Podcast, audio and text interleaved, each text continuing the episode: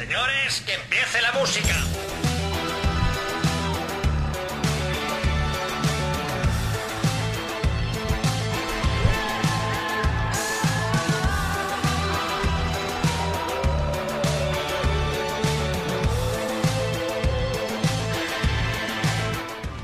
Bienvenidos a Los Dados, el único programa en Radio UVA donde los temas los elige la suerte. Hoy me acompañan el Juzbando de España, Pablo Núñez. Muy buenas tardes. ¿Qué tal? Estamos. El mejor editor que nos podíamos permitir y realmente vale cada centavo que le pagamos, o sea, el centavo que le pagamos. Guillermo Bravo, muy buenas tardes. Buenas tardes. Bueno, dado que nuestro presupuesto es negativo, pues creo que actualmente es, es lo mejor que nos podemos permitir. Nuestro cantante personal, al que rogamos que no cante, Roberto Lagartos. Eh, sí, cantante de, de manual, ¿no? De libro, o sea, no Sí. de libreto, ¿no? Al que Ah, tenemos- Barce, buenas tardes. Muy bien, te tenemos que censurar si cantas en este programa también, ya Estaba lo viendo siento. la de Queen, entonces como que tengo una cosa de repente. La el- el De- repente. no, digo de, de cantar, ¿eh? No, Sí, de, sí. no que haya pillado nada. Que decir. también. Venga, De vez sigamos. en cuando va a soltar ahí Eh, un... seguimos. El experto cinéfilo que nos ha manchado hoy un poquito bastante el estudio por los chistes de Schwarzenegger, Pablo Vega, muy buenas tardes. Pues buenas tardes, ya lo siento, pero es que son un clásico de, de los 90. ¿Qué mató a los dinosaurios? La era glacial. Y yo soy vuestro querido presentador, Miguel Barcenilla. Querido, bueno, para uno de cada 100, pero bueno. Como siempre, antes de empezar, me gusta explicar rápidamente el formato de nuestro programa, que es que en el, el programa anterior tiramos un dado y según la cara que salga, elegimos el tema del que vamos a hablar en este. Con la cara número 1, Love is in the Air. Con la cara número 2, cine y series. La 3, nostalgia retro. La 4, la hora del hate. La 5, tal día como hoy. Y la 6, noticias chorra. En nuestro programa de hoy analizaremos las últimas novedades que hay en nuestros tiempos, tecnología punta, con nostalgia y retro. Y dicho todo esto, comenzamos.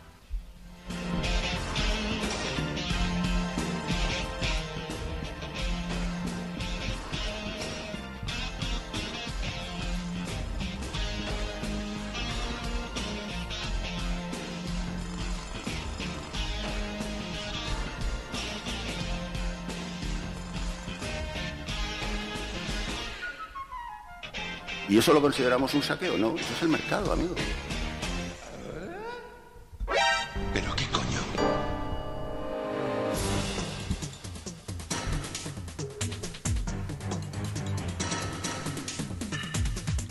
Bueno, nos trae Pablo quizás el que va a ser el regalo de estas navidades, ¿no? O, tiene, o no tiene posibilidades de ser el regalo. Yo, eh, sinceramente, espero que no. Todavía confío en que la gente tenga un poco de criterio y no caiga en esta trampa que nos ha tendido Sony este verano a los fanáticos de los videojuegos. Este verano, este Este año las navidades tendrán que ser imaginarias. Navidades a los fanáticos de los videojuegos. Eh, estoy hablando en concreto de la nueva consola regalo de Navidad llamada PlayStation Classic, que viene a ser como una especie de pues de mini consola para el recuerdo de una de una época de los videojuegos de los 90 que nos marcó mucho a todos. Y la idea en, en sí es buena. Bueno, viene a ser una copia de lo que ya hizo Nintendo en su momento con la NES y la Super NES Classic. Y que pues sería una consola con sus 10 o 15 juegos eh, incluidos en digamos que sería como un, típico regalo que miras una vez y luego no vuelves a usar nunca más. Pero yo lo encuentro un gran problema y es que la selección de juegos es bastante pobre. Porque voy a decir algunos que así me, que me acuerdo de memoria. Incluir Resident Evil 1 en lugar del 2, por ejemplo, o no incluir Silent Hill, o si nos ponemos incluso un poco más mainstream, que no incluya ni Spiro ni Crash Bandicoot, Bueno, esos dos no los ni, incluye. ni- ni Tomb Raider. Esos, sea- esos, justamente, es que iba a decir esos dos. Esos tres que acabas de nombrar, obviamente no los incluye para que la gente siga tirando a los remakes y los re- que ha habido. Pero es que estamos hablando de una consola dirigida a un público bastante casual, ¿no? Gente que quiere remem- rememorar nostalgia y retro, que quiere rememorar sus viejos tiempos y están un- los, digamos, los títulos más significativos de esta consola, no incluirlos, me parece un error garrafal, sinceramente. Y no sé quién será el encargado de marketing, pero yo lo despediría. El que le lleva la campaña a Susana Díaz. Estoy deseando que lo metan en la cárcel de una vez por todas. Está muy político hoy, Roberto. Sí, ¿eh? ¿verdad? Será por la precampaña eso. Debe ser. No sé, me apetece hoy No, me apetece meterme en charcos. ¿eh? No sé, no sé en general si alguno de vosotros eh, Ah, vale, No, sí, estabas pero- ahí pidiéndome No, no, no, vamos a ver, Sí, yo estoy de acuerdo contigo, Pablo. La verdad es que son juegos que creo que son muy básicos. También es verdad que tú lo miras con la perspectiva de tu época, que lo recuerdas con mucho cariño. Y yo creo que igual lo que están haciendo, porque han sacado títulos, ¿no? Yo creo, para plataformas actuales de, Claro. de esas franquicias. Sí, probablemente es esa Igual han visto que no hay filón o lo que sea, y, y hay ciertos títulos que son imprescindibles, ¿no? Pero. Claro, probablemente en el caso de Crash Bandicoot, por ejemplo, sin ir más lejos, la, estos remakes que han sacado han sido un gran éxito, así que supongo que eso explica la no inclusión de esos títulos en la consola. Claro. Pero aunque este, existan los remakes, hay gente que lo que querrá será experimentar los juegos tal y como los recordaba. En ese caso, creo que ambos pueden convivir perfectamente en, en el, en El, el objetivo, el objetivo de estas consolas mini, realmente, de, de la NES, de la Super NES, ahora de la PlayStation, es ese. es- ya no es tanto poder jugar esos juegos y ya, porque cualquiera o que sea cualquiera puede coger un emulador y punto. Sino es rememorar cómo jugabas la sensación, el mando, el tener la consola que físicamente, aun mini, sea como la consola que tú tenías en su momento. Yo creo que ese es el objetivo general, pero eso tienes que completarlo con una ga- gama de juegos medianamente interesante. Que, a ver, por supuesto, tiene el Metal Gear, tiene Final Fantasy VII, tiene... Joder, fíjate, has- Tekken 3, creo. creo que tiene el Tekken 3. Eh, has comentado también eso, que tenía el Resident Evil 1, o sea, juegos con los que mucha gente en los 90, pues, oye, más o menos se entretuvo y tienes muchas horas de juego. Sí, precisamente la gente que quiera recordar los mandos han incluido el DualShock 1 y Hmm. no, o sea, El que no tiene joysticks. El que no tiene de los analógicos y digo, joder, ya es cuando te estás quitando un montón de juegos al hacer eso, pero claro, es más barato. Claro. Te ahorras plastiquete. Ah, o sea, que no viene el. Claro. el que se mueve, no viene. No, y al hacer eso El pues que no se mueve, ojo. el eh. que se, el que se mueve. Ojo También conocido, también No conocido como, puedes jo- incluir muchos como juegos. joystick. Pero yo recuerdo que en la Play. Bueno, yo la Play que jugué sí que lo tenía. Claro, porque solo los primeros modelos no lo incluían y Ah, han decidido ser, estamos supongo que del super, Claro, super o sea, vintage. han querido ahí al público hipster. Para gente muy madurita ya. Sí, sí. Oye, y esto para conectarlo es fácil, quiero decir, los que habéis jugado a consolas de estas remasterizadas.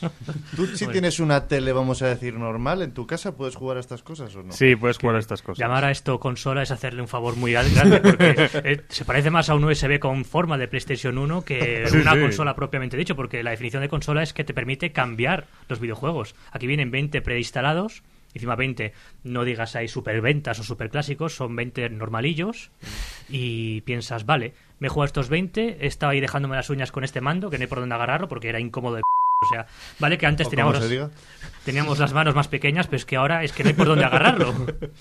Y una vez que has acabado, es como, vale, tengo aquí un pisapapeles muy bonito que me ha costado 100 pavos y ¿qué hago con él ahora? Exacto, El regalo esté de las navidades y a la semana nadie más lo va a jugar.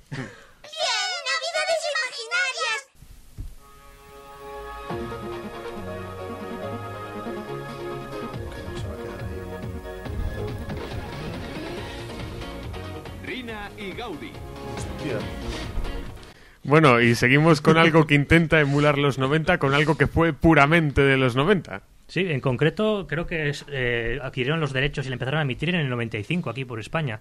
Y me sorprende muchísimo porque, o sea, pongámonos en el marco de la época. Estamos hablando de una serie japonesa que deciden traerla y localizarla y encima bastante bien. Vale, no pudieron tener su título original, que en japonés sería The Slayers, pero claro, ¿cómo traduces ese título para que sea una audiencia infantil? Como, Pablo, tú que- Difí- difícilmente. No, no, lo traduces directamente, hombre, y ya está. Directamente, pues localizaron los nombres, así un poco Rina y Gaudi, que no son los originales, pero bueno, la serie funcionó bastante bien y me parece un acto de valentía muy grande por parte de la 2.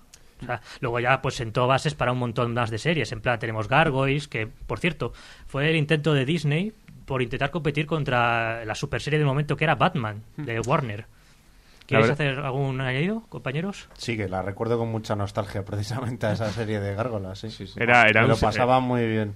Además- en las sobremesas. Yo la de Rena y Gaudí no la recuerdo afortunadamente, porque supongo que habría una versión catalana que esto de Rena y Gaudí tendría que funcionar. pues, esa, es, esa es la buena. Yo es que lo recuerdo todo y además hay gente que se pone muy tontita luego en las plataformas donde se ven las series y tal. Bueno, es que a mí me gustaba más el doblaje en cada bando. Como- claro, aquí la- El- el Dragon Ball, es que como Ball bola de drag, la bola de drag, la bola de drag. Vete a tu pequeño país y no salgas. Bueno, oye, Robert, una cosa. ¿Que no respetas a las series catalanas? Ah, ah, antes, antes, de, antes de continuar, por favor, vas a, vas a meterte con todos y cada una de las ideologías. y sigas los- perdiendo invitados, te vas a quedar solo. Sí, sí. programa, Pero la cuestión digo, es, ¿eh? yo, solo, yo te voy a dejar, pero quiero saber un detalle para- ahí antes de seguir con esto. ¿Te vas a meter con todos y cada uno de los partidos y de las ideologías? Porque si es así, quiero saberlo, De que yo te voy a dejar. De momento cualquiera que me esté escuchando ya me ha visto cojear, ¿no? Pero es verdad que, no sé, son series que es verdad que tuvieron mucho eco en estos, en estos doblajes. Y aparte, esto también te, te da una pista de lo bien que estaba la industria en ese momento, porque piensa tú ahora en un doblaje en gallego, en catalán, o sea, sería más complicado, saldría un doblaje para toda España y ya está, ¿no? La cuestión, mira, a mí me gustaría matizar un, un detalle justo por lo que habéis comentado y lo que estaba comentando Robert ahora. Para mí, Rina y Gaudi, yo me vi la que creo que eran las... No sé si era una temporada muy larga o dos temporadas. Estaba muy bien doblado, muy bien localizado. Y Gárgolas le pasaba igual. O sea, estaba muy, muy, muy bien doblado. O sea, era todo eh, estrellas del momento del doblaje. Entonces, realmente, eh, de hecho en YouTube, juraría, si me acuerdo bien, eh, Gárgolas está subido en lo típico que eran vídeos en tres partes, que era un capítulo en tres vídeos distintos, y está completamente subido doblado. O sea, es bastante fantástico. Es que hablar del doblaje en España yo creo que es hablar de una, por mucho que me mire raro, es una técnica que ha funcionado muy bien, porque los que estamos aquí todos tenemos una cultura, bueno, y corrígeme Pablo, cinéfila o seriéfila gracias a este doblaje. Porque ahora somos todos muy listos y sabemos mucho inglés, pero en aquel momento pues nadie Me sabía. encanta porque nuestros oyentes obviamente no lo están viendo, pero Pablo le está haciendo señas de te voy a rajar el cuello, No, Roberto. no, no. sí.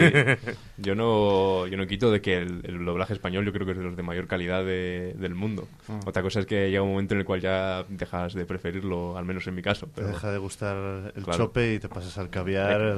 pues, Exacto, pero Depende del esos, presupuesto. esos buenos yo no estoy- recuerdos, Yo no estoy en contra de la versión original, ¿eh? esos buenos recuerdos de niño siguen estando ahí, claro. Hombre, yo te digo que siendo muchas de estas series originarias de un país tan importante como Japón, que nosotros tenemos muy poca relación cultural con Japón realmente, ninguna, o prácticamente. ninguna, Mm. es que casi es imprescindible el doblaje para que la vea un chaval, porque si no va, va a estar leyendo en pantalla un niño de 8 años todo el tiempo. Es que ahora- y ahora ha cambiado mucho, porque que es tú, difícil, tú ¿eh? piensas que una serie que se está estrenando igual en Japón ahora, que el otro día leí una estadística, vamos, una noticia de, de la producción de anime que tienen ellos, que es increíble. O sea, bueno, esto igual lo sabéis un poco más, pero en la época de abril sacan una tanda y luego en otoño otra, pero producciones como las telenovelas en México. O sea, una Sí, cosa sí, sí. tremenda. Claro, tú piensas que una serie que se estrena igual en abril no llega a España hasta dentro de un año. Yo no sé ahora cómo estarán los plazos, pero yo recuerdo, por ejemplo, la, eh, la nueva esta de Dragon Ball, que yo la he seguido, lógicamente, por, por nostalgia. Eh, en España hay una tanda que no se ha estrenado todavía doblada. Y porque tuvimos la suerte de comprar los derechos Boeing, en lo que la han doblado y demás. O sea que lo- los plazos se alargan muchísimo en el tiempo, cosa que con otras igual no pasa, pero es verdad que Japón va a su rollo. Y la Eh, pregunta más importante, perdona, Dale, dale. siguen diciendo onda vital, ¿no? No, No, no. Ya no. Se En el nuevo-. Esa- esos han sido los catalanes. Los puristas- Sí, sí, la culpa es de los catalanes. Ahí está, Soca. Ahí está. Volt the track uniendo gente.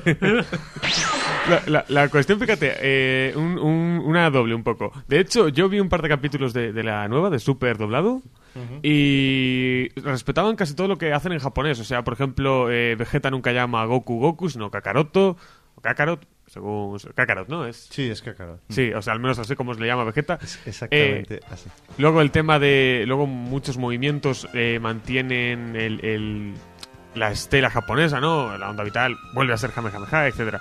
Todo eso está muy bien. Y Supongo luego... que la gente se puso muy pesada. Claro, iban a las conferencias y es lo que les pedían. Siempre, no, es que sí. nos gustaría que doblases Y luego, Entonces, eh, y luego la otra cuestión es que Movistar eh, eh, tiene un canal que se llama Dark, y, y, o sea que es Movistar un poco el que ahora administra eh, lo que es el doblaje del anime aquí en España. Y lo hace bastante bien, coge a gente bastante buena, gente nueva, pero buena. Un poco lo que hemos hablado Guillermo y yo un par de veces sobre Bloodborne, por ejemplo, el doblaje de Bloodborne. Sí. Que no son voces así, no son nobles de nuestro doblaje, pero despuntan. Esta película debe llevar el nuevo sello holográfico de Buenavista Home Entertainment pegado en la cinta y en la carátula. Al inspeccionar el nuevo holograma bajo una luz brillante podrá ver la imagen tridimensional del castillo de Buenavista sobre un fondo con las letras B, V, H, E. No sé, Pablo, ¿por qué me traes a este señor a- aquí a hablar y a contarnos cosas sí de legalidad y esas cosas? Hombre, mm, hablando de los 90 y demás, ¿qué hay más propio de los 90 que tú eh, en tu casa grabarte tu serie favorita o tu película favorita en VHS y comprarla para tu disfrute doméstico? pues creo que pocas cosas. Luego es verdad que ya tuvimos que hacer la reconversión obligada al DVD, eh, entró el Blu-ray, etcétera, pero yo creo que lo principal que nos eh, lleva a pensar en algo nostálgico es el formato VHS, que tampoco es que fuera un formato especialmente bueno, de calidad, eh, viéndolo con perspectiva, pero simplemente el hecho de tener tanto acceso a películas y series gracias al VHS, pues era lo que nos gustaba, ¿no? Lo que nos llamaba la atención.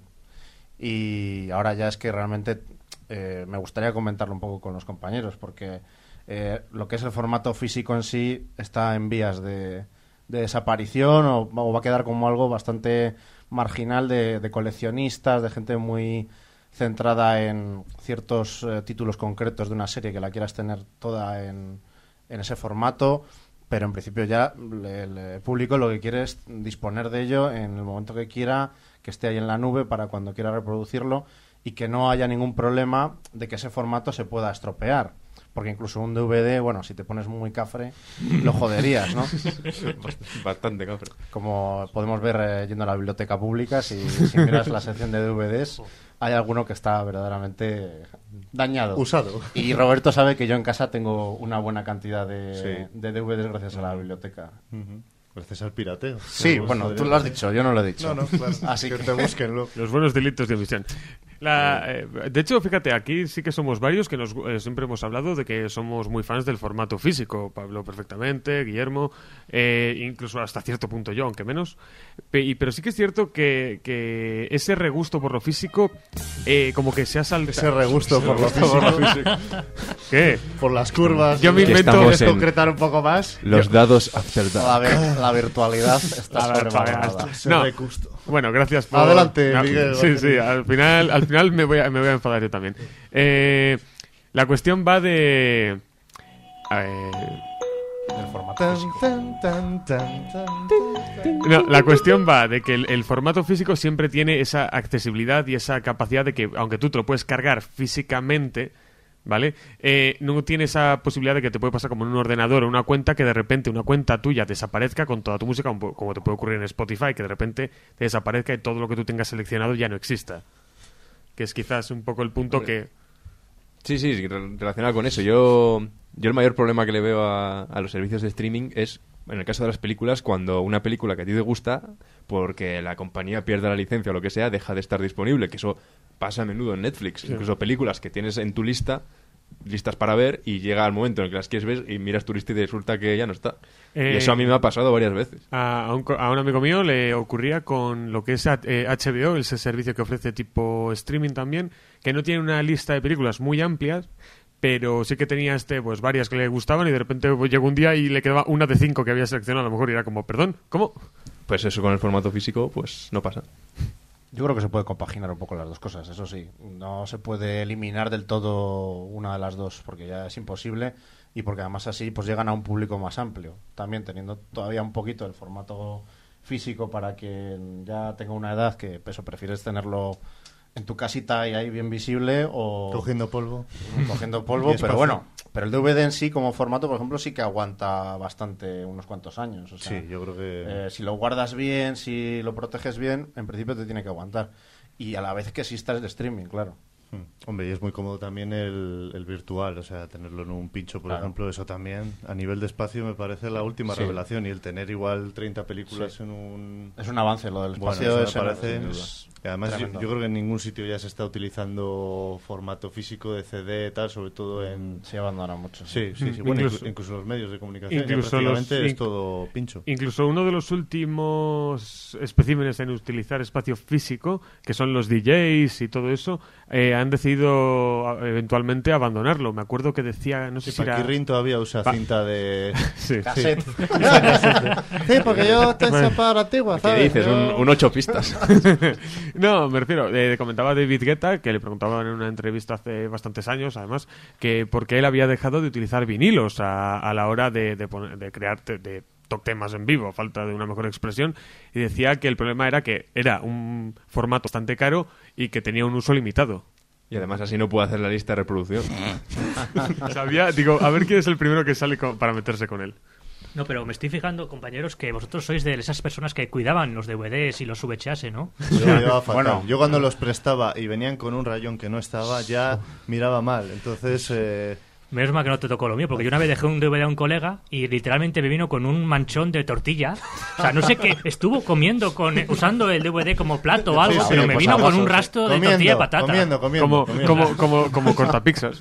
Eso es lo que, eso es lo que te dijo, eh, Lo que era. dijo él. No, no, es que, describir ver, la textura del... Eso era del clarísimamente los restos que deja una tortilla de patata. Digo, ¿qué has estado haciendo con este disco? O sea, vale, yo te lo dejo con todo el cariño para que me lo devuelvas más o menos entero. No que para Más que lo uses como. Contrato de, contrato de seguro para esta gente. Pues tengo que decir que eso yo creo que ha ido a más con el tiempo, porque se valora menos también el tema físico. Dices, bueno, que ya está por ahí, que ya está en internet, que la gente se busca la vida. Bueno, eso es verdad. Ahora Y- es muy raro. Se ha perdido también un poco el pedir cositas Sí. en esta oda al formato físico.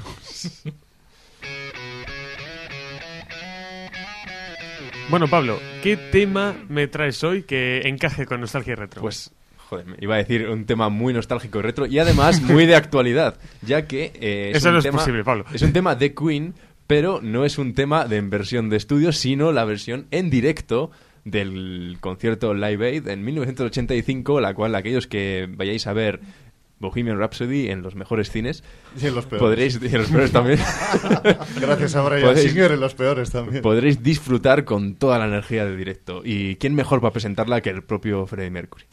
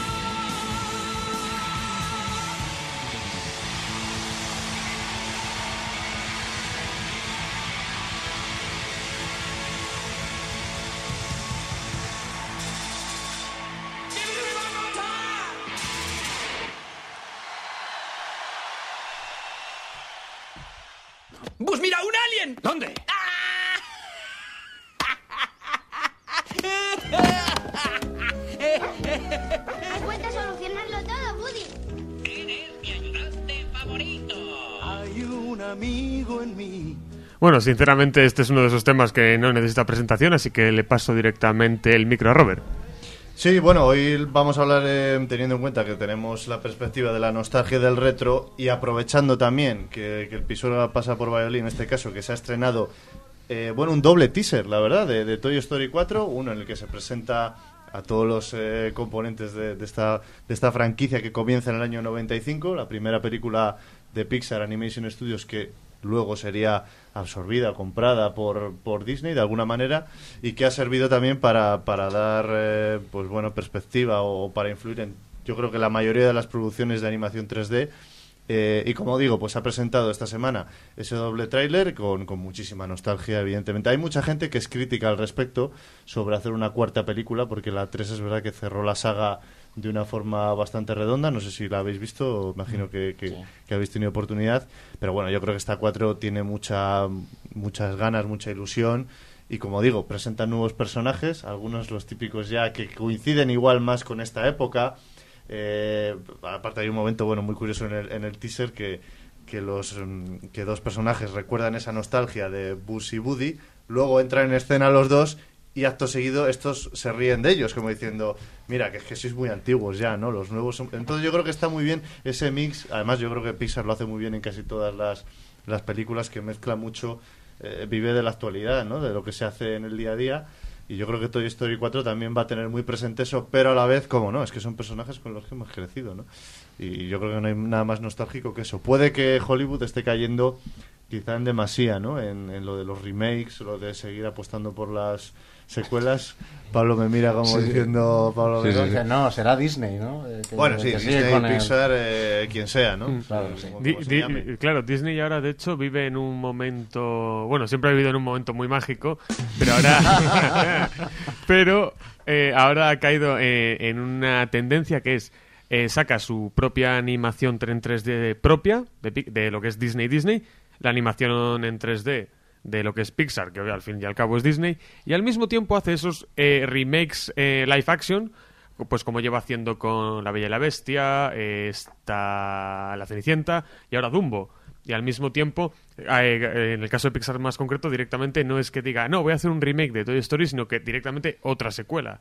Que yo la verdad es que tengo esperanzas con la secuela porque ha pasado eh, casi nueve años, ¿no? Desde el anterior. El anterior es del 2010, ¿no? Sí, eso es. Entonces, hombre, yo, sí, yo creo que en nueve años les habrá dado tiempo a currárselo un poquito. Esa es la, la realidad. Si lo hubieran hecho muy a continuación de la 3, dices, bueno, pues hubieran caído un poco en repetirse, pero dejando un margen, pues igual es más, más fresco el argumento y eso, y meten a personajes nuevos, no sé.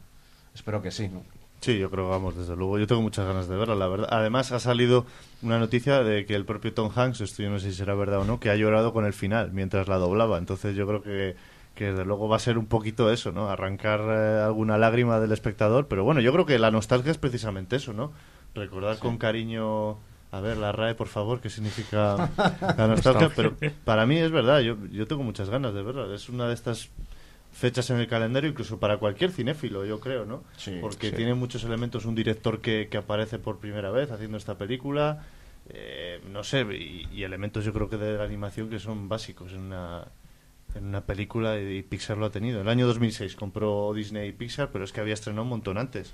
Había Sí, la estrenado 2 ya es del, ya, la 1 y la 2 son de Pixar cuando todavía no estaba... Efectivamente, y otras, Buscando a Nemo, Los Increíbles, Cars, Monstruos Sí. S.A., o sea, que que Pixar... La primera, curiosamente, eh, la- hay una cosa que poca sabe poca gente, que es que la produjo Steve Jobs. O sea, que Steve Jobs puso dinero para que saliera adelante Toy Story. ¿Mm? Lo ves en los títulos de crédito al principio, además, que pasa así como un poco desapercibido, pero sí, sí. Y dices, pues nada, eh, un, un gran a- aporte a... Se podría decir que hizo un buen trabajo. No, Dios mío, no. Mira, ahora que has comentado, Robert, todo lo de. ah, que has repetido mucho lo de la nostalgia y tal. eh, hace tiempo, un, un crítico que, que sigo yo comentaba que eh, cuando una obra, un- un- una película, una serie, un juego, lo que fuera, eh, tocaba el corazón de una persona, esa persona era suya para siempre. Toy Story, que creo que a mucha gente sí que le llegó al corazón, y si no, muchas veces una de las dos secuelas, realmente ya quedan como atrapadas en todas las secuelas y casi todos los productos concretos de esto que saquen, que es algo que Disney sabe hacer muy bien. Bueno, y son personajes que es que atrapan, o sea, yo les tengo en la memoria, pero porque son todos muy completos, quiero decir, no sé. Ese, ese primer teaser del que os hablaba, precisamente les une en un círculo, es un, es un tráiler muy sencillo, pero es que cada uno que le vas viendo con una música muy también muy nostálgica. Y joder, no sé, yo la recuerdo, por ejemplo, la, la primera no la recuerdo exactamente porque yo era muy pequeño, pero la dos tengo el recuerdo perfecto de ir a ver aquellos extintos cines eh, de las huertas, ¿no? Para todos los que somos de panel. Eh, Llevaron los asientos de esos cines a mi colegio. Sí, bueno, dato curioso. de este Anécdota del día. Se que no es divulgativo. Y este según, y según, según los metieron dije, uh, Sí. estos son los de las huertas de Palencia. Y yo recuerdo, fíjate, esa, esa película, la, la secuela, que a mí me parece incluso mejor película que la primera, por lo que digo, o sea, que a nivel de, de cine creo que son películas muy muy recomendables, ¿no? La gente echa mucha mucha porquería de algunas, en concreto, no sé, quizá la de Brave, que tuvo menos las de Cars, también La- la de- la segunda, pero en general yo creo que han sido maestros de, de- de crear personajes. eh, Qui- Quitando lo que es la, la trilogía de Cars, Brave, lo que pasa es que pasó por una producción brutal. O sea, algo. Pasaron por manos de muchísimos guionistas, de muchos directores que dejaron el proyecto a medias. Spielberg iba a dirigirla. De hecho, dirigió, creo que son nada, unos meses de, de producción y luego lo dejó. O sea. Brave como película tiene ese problema donde, eh, como comentó Javi el otro día, eh, con lo de la, eh, atrapado en la terminal, creo que es, o... La terminal. Eh, Solo la terminal. Es la típica película que tiene como un concepto muy chulo y que empieza muy bien, pero en cuanto la peli empieza de verdad, que ya llevas 15 minutos, ya dices, "Mm, vaya, no. Pues con Brave pasa parecido.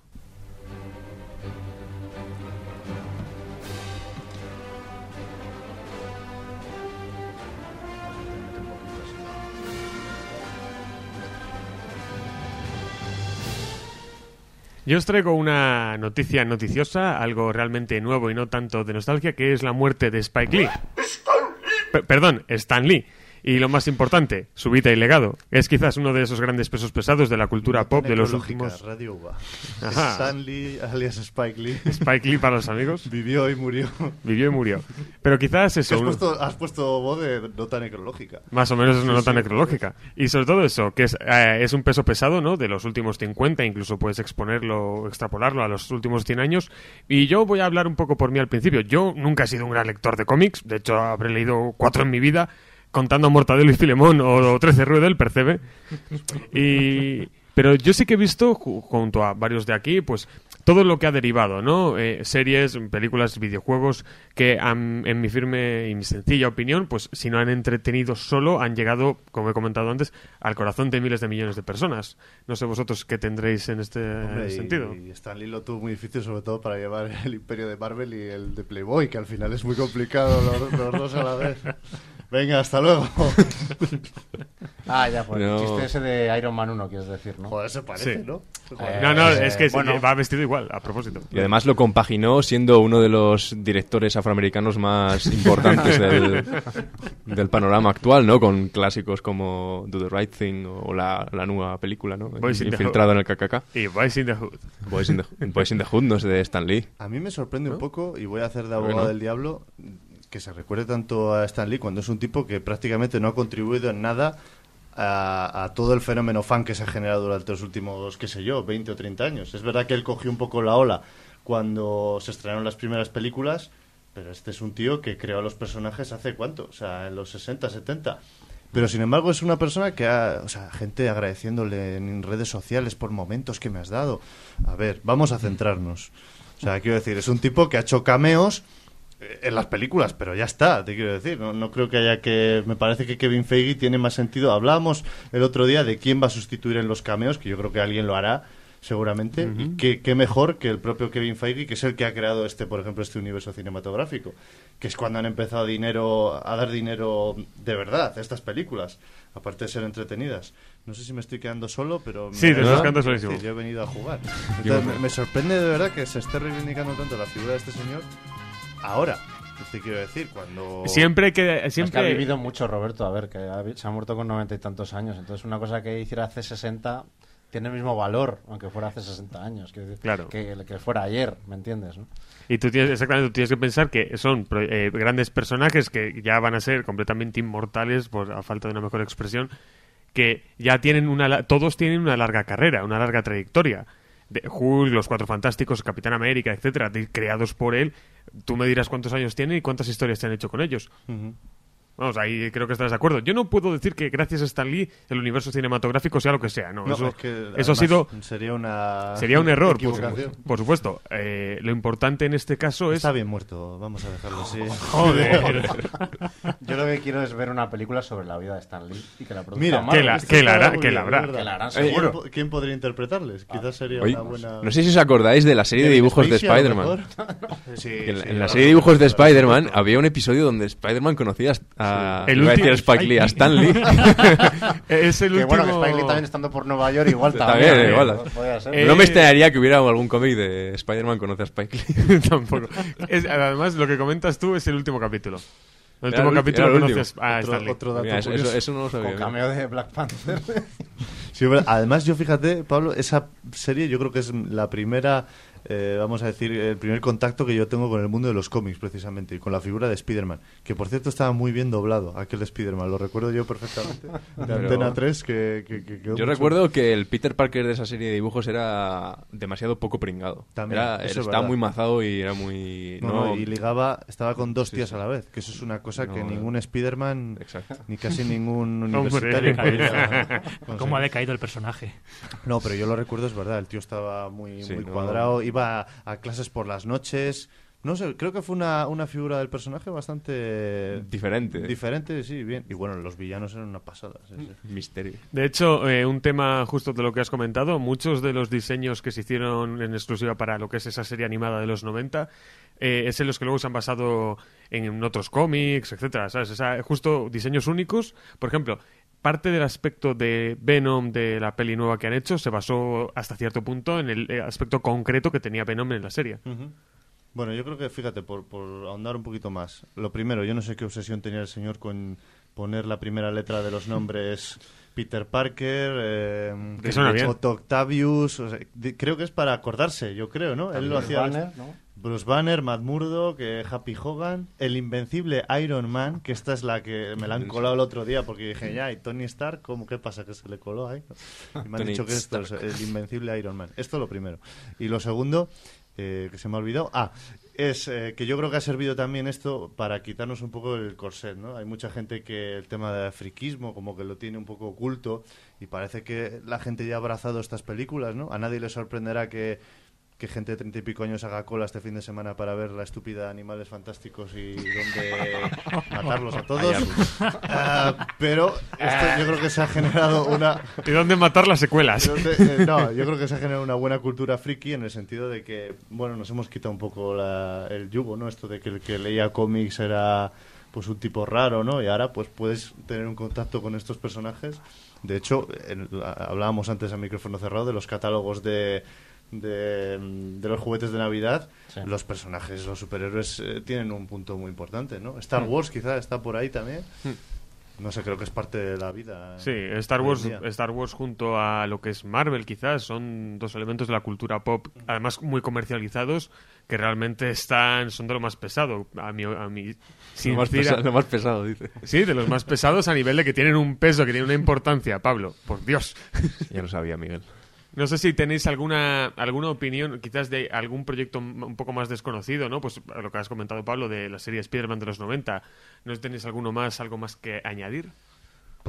Pues no, hombre, quizá la pregunta sería con qué personaje nos quedamos de, de todos, ¿no? Yo no sé. Por ejemplo, Pablo, que es muy fan de los superhéroes, Pablo Vega, ¿verdad?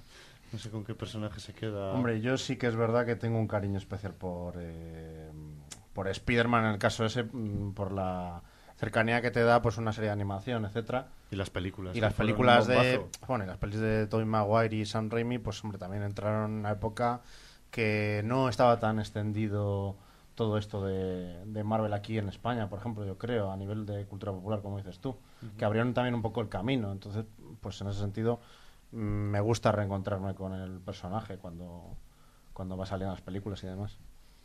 Yo, en yo personalmente soy más de Iron Man. Para mí, a mí, yo siempre he sido muy fan de los superhéroes que no tienen superpoderes, ya que creo que es más fácil. Las matronas de los hospitales. Eso sí que Exacto, son un- saludo, un, saludo. levanta todos los días. Un saludo a todos ellos. Pero hay superhéroes que no tienen superpoderes, creo que es más fácil empatizar con ellos. Y por eso, en, en el caso de DC, mi favorito siempre será Batman. Y en el caso de Marvel, pues Iron Man. Aunque ambos tienen superdinero, todo hay que decirlo. Eso, el mejor superpoder, el dinero. Guillermo, Pues sí, yo también, mi personaje favorito era Iron Man. O sea, y también, no solo porque, dices tú, es un héroe que se ha hecho a sí mismo, gracias al dinero. Pero, o sea, me gusta su- sobre todo sus orígenes. O sea, partimos de un Iron Man que pasa por depresiones, por unas etapas de, su vida oscurísimas, ahí... Alcoholismo. Alcoholismo, o sea, es un personaje que en los inicios estaba mucho más elaborado que lo que, nada, lo que nos han dado ahora, que es un poco ahí un millonario playboy, ahí filántropo, que casi casi es, es perfecto. Pues a mí me gustaba más el Iron Man de sus orígenes. Un tío con sus defectos, pero que era un genio. Un genio eh, militar que, al final sacó adelante una armadura y se lió a hostias con los, los vietnamitas. los vietnamitas. O sea que, En tu, perfecto. en tu caso, Roberto. Ahora tiene mucho más valor la película porque con tu visión probablemente, Guillermo, no hubiésemos tenido universo cinematográfico, ¿no? Pero un, un tío con una armadura enfrentándose a los yihadistas como que triunfó un poquito más, ¿no? Oye, aquí Es que esa película me encanta, me parece... No es casualidad, yo creo que gracias a esa película se haya Sí, sustentado todo el sí. universo. Y bueno, en el caso de Robert Downey Jr. yo creo que está ya todo dicho. Eh, no sé, yo me quedo sobre todo con, con la suerte ahora en serio que ha tenido Spike Lee. Iván 3, Iván Y ahora ha 3. sido sin querer, que es lo peor. La suerte que ha tenido Stan Lee de, de poder vivir un poco de, de ese rebufo que han generado todos sus personajes. Yo creo que lo ha dicho más de una ocasión, incluso le ha agradecido públicamente a, a Robert Downey Jr. el que le haya dado vida a este personaje que, bueno, pues que ha engarzado un poco al resto, ¿no? Porque nadie se le hubiese ocurrido, con todos los respetos, hacer una película de Black Panther, eh, no sé, hace 15 o 20 años, ¿no? Y ahora, sin embargo, estamos también ante algo sobrenatural, ¿no? La quieren presentar a los Oscar también, como si fuera muy especial. Yo creo que viene por ahí, ¿no? El hecho de que Pero sigue sin haber respondido a, a la pregunta, aunque imagino por dónde vas. ¿Cuál, ¿Con qué te quedas? Ya, bueno, pues si quieres te doy la respuesta fácil, no sé, me, me quedo con Iron Man. Yo creo que es el, el personaje más, más curioso por eso, porque se parece mucho a Batman, pero no tiene nada que ver. Y porque, y porque funciona bien con todo el mundo y no sé, porque espero que le maten ya de una vez en la próxima y acabemos Y tiene con que caer en. Vengadores Tenías que haber 4. dicho, y porque es insustituible.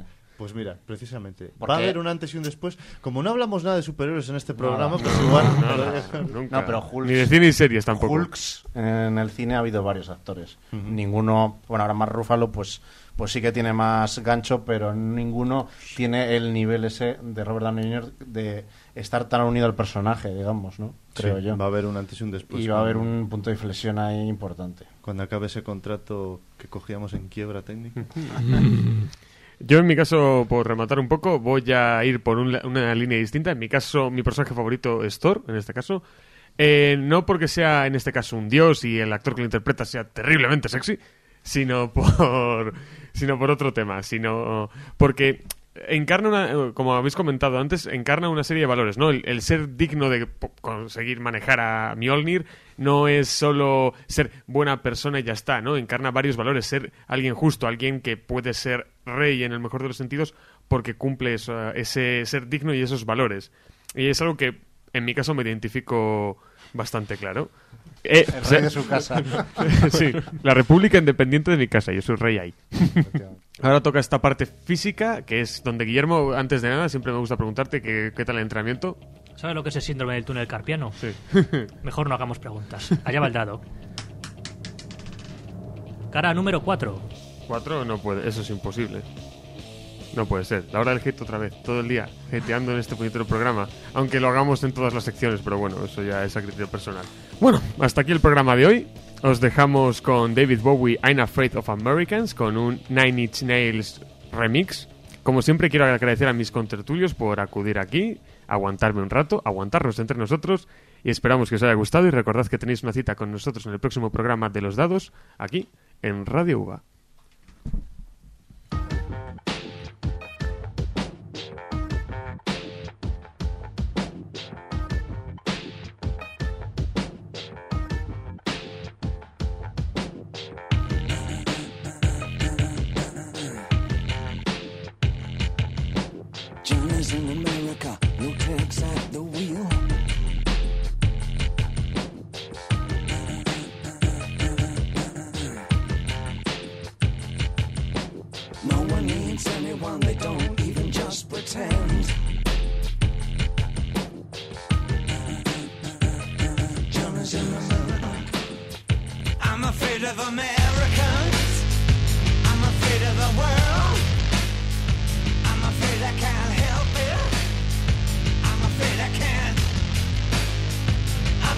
of Americans. I'm afraid of the world. I'm afraid I can't help it. I'm afraid I can't. I'm afraid of Americans.